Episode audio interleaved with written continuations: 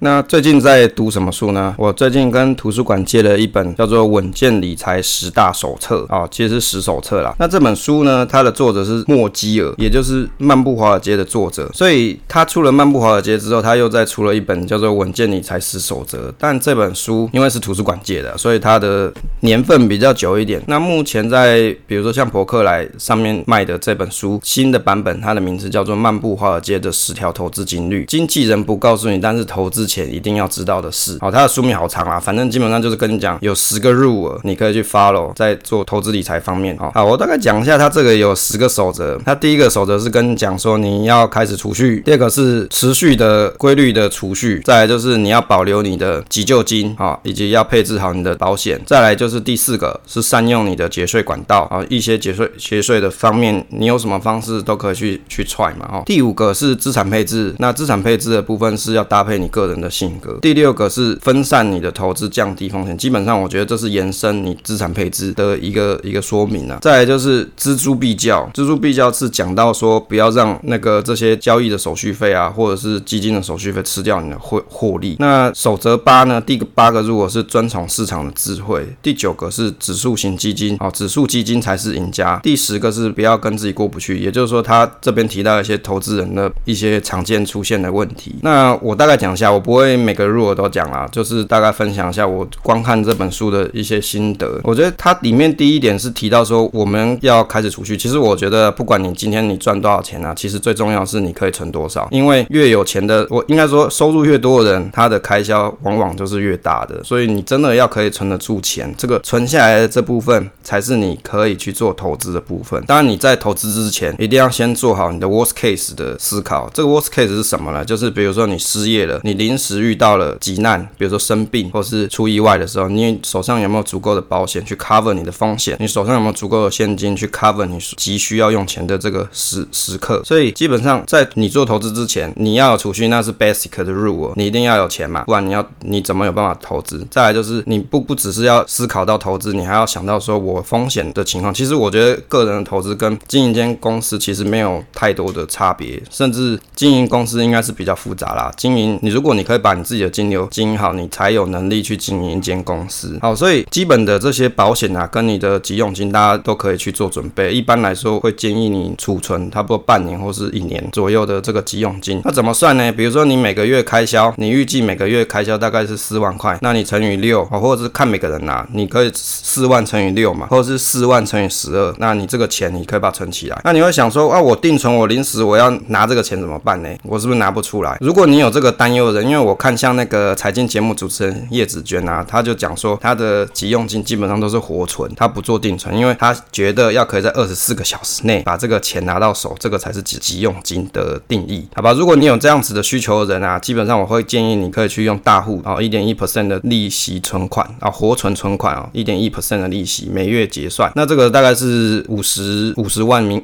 的那个金额内有这样子的优惠哦，没这个没有业配，大家不要误会，你也可以去买 Richard 啊，你你也可以去开 Richard 的户头，它也也有这个这个方案，就是也是有比较高于活存不少的这个方案可以去选用，也是差不多五十万内了。所以有这样子的活存方式，比起你一般的活存利息还来得高的话，那基本上你就可以去用啦。所以这个储存你的急用金基本上不是问题。当然你你如果觉得我定存，我马上隔天去网银啊去把它解开，我我拿得到钱，这样子 fine 也 OK，那你就去定存就好嘛。好，所以这个这个准备这个备用金，我相信大家都有自己的方式。那再来就是节税管道，那因为这个书的作者本身是美国人，所以他的一些节税管道，我相信不适合大部分的台湾人。像什么 401k，你根本就没有那个退休金账户啊，你怎么去做做这个节税嘞？所以对台湾来来说，你有的是什么？比如说劳工自提哦，六 percent，那你可以去自提啊，就是我利用自提的部分存到我的劳工退休金里面，那剩下的部分的节税，基本上我想我自己觉得啊，对小资族现在来说，你可以节税的方案，比如说你你没有小朋友的这种家庭，那你可以解税就是你去买买股票领那个股息嘛，领股息了之后，政府有八点五 percent 的这个扣抵税率，也就是说你的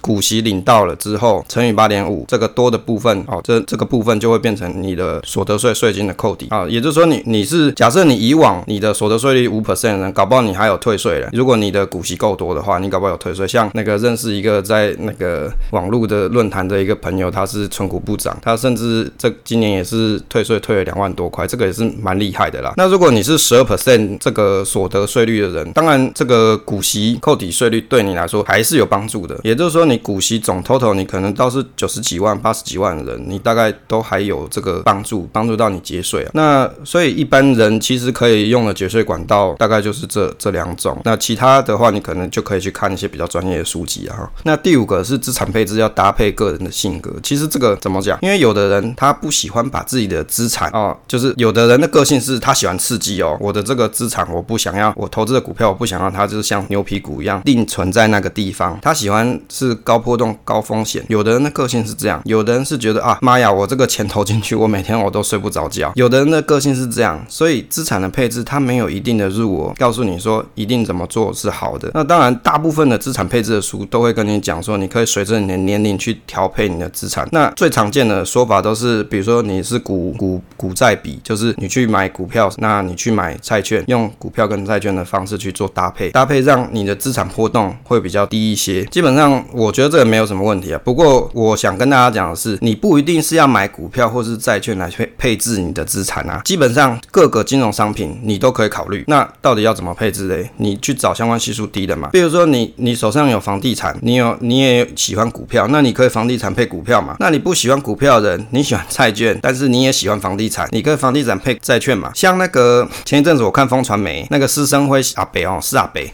啊，施老师，他就主持人问他说，哎、你都买零零五零零零五六啊，那你都不做资产配置哎、那个施阿北就说，对啊，我都不做啊。主持人接着问他说，那如果遇到大跌，你这些股票都套牢怎么办嘞？施阿北说，就套牢啊，没关系啊，反正我好房子好几栋啊。对啊，重点关键在于他的房子好几栋，股市的波动对他来说基本上算是 minor 啦。我讲实在话，也就是说他的资产配置里面，大家只看到说，哦，施阿北你买了零零五零零零五六，KD 二十买，KD 八十卖，你只看到他买零零五六零股息爽爽的。事实上他有讲啊，我套牢没关系啊，我是乐活投资啊。大家没有想到的是，他整体的总投的资产，他还有了房房地产的部位好几栋嘛。这个是他在节目上讲的，不是我胡诌的哦。大家无聊可以去看风传媒，反正有访问的就那几集啊，大家可以去 YouTube 看。所以基本上他还是有做资产配置啊，他并并不是没有做啊。大家不要搞错重点，只看到他的股票部位。事实上，他的房子的这个降低他的整个资产波动，其实也是很大帮助。你看现在利息这么低，零点八五，也就是说你贷款每你你如果是做房地产，你有去买房地产自住，不管是投资自住好了，现在降了利息嘛，央行不是降了利息嘛，等于是你每贷款五百万，以五百万 为一个单位，你大概是每个月少缴一千块利息。比如说你贷款一千万的人，你现在是每个月少缴两千块利息。像这样子这么低利率的情况底下，你房地产的价格根本不可能跌到太多，反而是越来越多人他的钱太多，根本没地方放，买股票又怕他有可能就拿去买房地产。所以大家就想说啊，以后少子化，那些房子根本没人要住啊。哎，不要搞错重点，有钱人他买那些房子，他根本没有打算给你住好吗？不要不要自己想太多，他买了房子放在那里，他也开心啊，因为房价随着物价每年稳定的成长，他的资产在那里持续的成长，他干嘛给你住嘞？他也不要租给你啊，免得租给你变成凶宅嘞。所以我说。大家不要想错重点，你只只想到说啊，买这些房子啊，以后房地产一定会崩盘，一定一定那个房价会有大跌一天，我啊，那个我就再来买好了。你你如果是你有我自我是这样建议啊，如果你有需求的人，比如说你想要有一个稳定的住所啊，不想要搬来搬去被房东赶来赶去，或是房屋漏水，房东也不帮你修，你就只好搬家的这种人的话，那你就去买房子嘛，买你自己可以负担得起，每个月金流可以负担得起啊。回到重回回过头主题就是资产。配置应该搭配你个人的性格，比如说你自己是什么个性的人，没有人知道啦，就只有你自己知道而已。所以你应该先想好，我到底自己有什么样子的个性？我是稳定派呢，还是我是喜欢刺激，还是我喜欢中庸？我有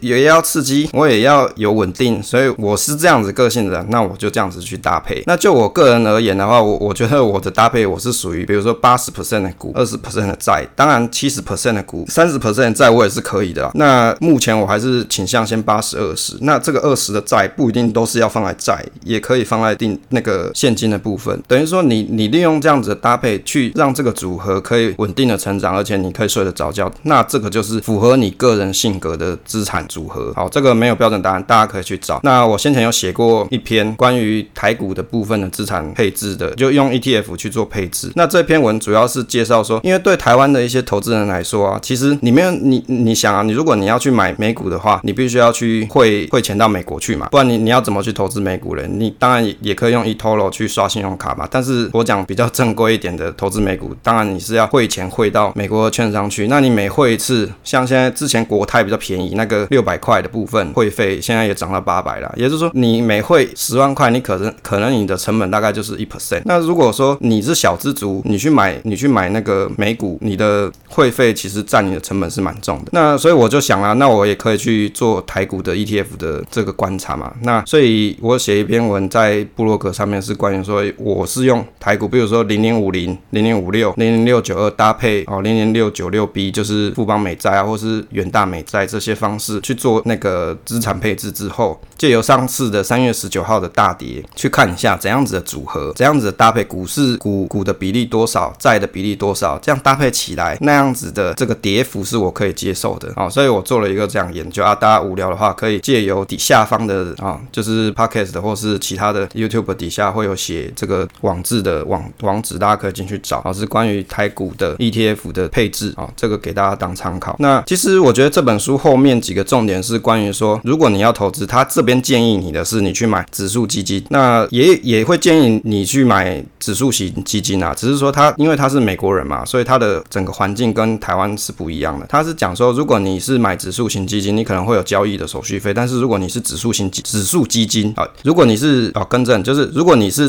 指数型股票基金，你会有所谓的交易税，但是如果你是指数型基金，它可能是有免费扣款啊这些方式。那细节我是不知道啊，它的重点就是在于说，你去找一个手续费低廉的金融商品，而且是 market cap，也就是说我是市值型加权啊，是投资整个市场的。那这样子你就是长期抱着，那你不要随便乱卖，那市场会给你应有的报酬啊。我想它后面的重点大概就是讲这些内容了。不过我这边是给大家建议哦，我们看了很多这些关于指数型投资或指数型基金或是资产配置的书，它绝大部分都是洋人写，也就是美国人写的啦。那他不一定说所有的建议都是适合台湾人的哦，不是。所以你在看完这些书的时候，必须要自己有一些自己的思考，说如果我要使用它的这些方式，我在台湾有没有对应的这些金融商品可以去实施去使用？这个是很重要，因为毕竟人家那边是美国嘛，我们不是美国人，所以我们有点像是怎么讲，在金融市场里面的沙漠。如果我想要投资美股的话，我势必就会有一些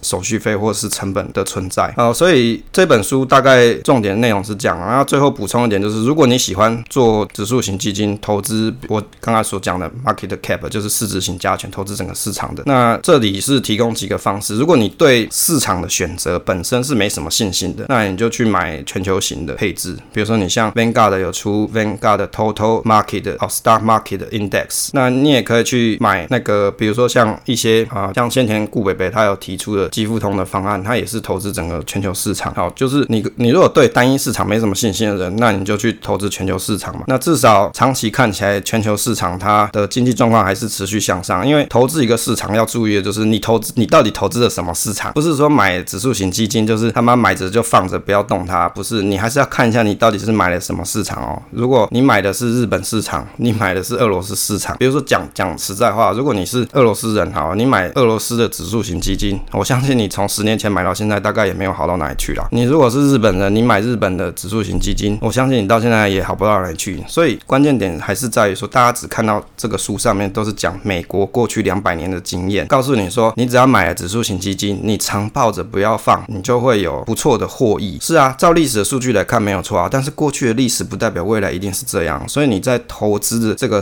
这个类似这种整个市场啊，新兴市场或者是世界各地市场的时候，你还是要关注一下这个市场它未来的发展性怎么样哦，不要说我就给它买下去，管它了，反正我就懒人投资，我就抱着哦。这个有一个很大重点，就是投资绝对没有懒人投资这件事情哦。不要想着说啊，我就买，大家都跟我讲说买指数型基金，买的抱着不要放就好。投资没有所谓的懒人投资，你还是要花时间去关注你所投资的市场，或是你买的标的，去了解它到底在干什么事情，是不是照如你预期所所去发展的，这个才是投资的乐趣嘛。投资不只是赚了钱，你还要赚成就感嘛。所以你投，不管你喜欢美国市场。场，或者是你喜欢台湾市场或者其他市场，你去买，那你还是要去关注啊，就是这个是给大家的建言啦。所以像以我来说，我绝大部分一部分大概是十到二十 percent 会放在国外市场，那其他部分我是选择放在台股市场，因为毕竟台股这个环境我是比较熟悉的。那像这种市值型加权的指数型基金，我也是持有啦。那我会觉得说，市值型加权的这种指数型股票基金呢，它是蛮好，就是比如说像你在大跌的时候，哦，或者是比如说举举例来说，像前一阵子三月十九号大跌，那像这种大跌波段的时候，你买一些个股，你可能没信心嘛，因为个股跌下去，不知道这个这个公司营运状况会不会持续亏钱嘛。那你这时候你买指数型股票基金是就是一个不错选择，因为我至少就是买整个市场嘛，所以整个市场只要回升的时候，势必就会有一一段比较好的价差出现。所以我觉得工具是看个人用啦，没有绝对的好跟坏。如果你会用，你要当把指数型基金当做退休所使用，也是很好的一个工工具。那你要拿来做波段，它当然也是一个很好的工具啊。所以并没有一定的标准告诉你说你要怎么做才是好，只是说这本书的作者他是跟你跟你推荐说你去买指数型基金或是指数型股票基金，这是对你来说是最低成本，而且不用做选择太多的一个方式。那反正今天这个介绍这本书，因为这本书我也快要还了，所以我赶快就是把它翻阅完哦，大概了解它的内容哦，那跟大家做一下分享。好，那今天的这一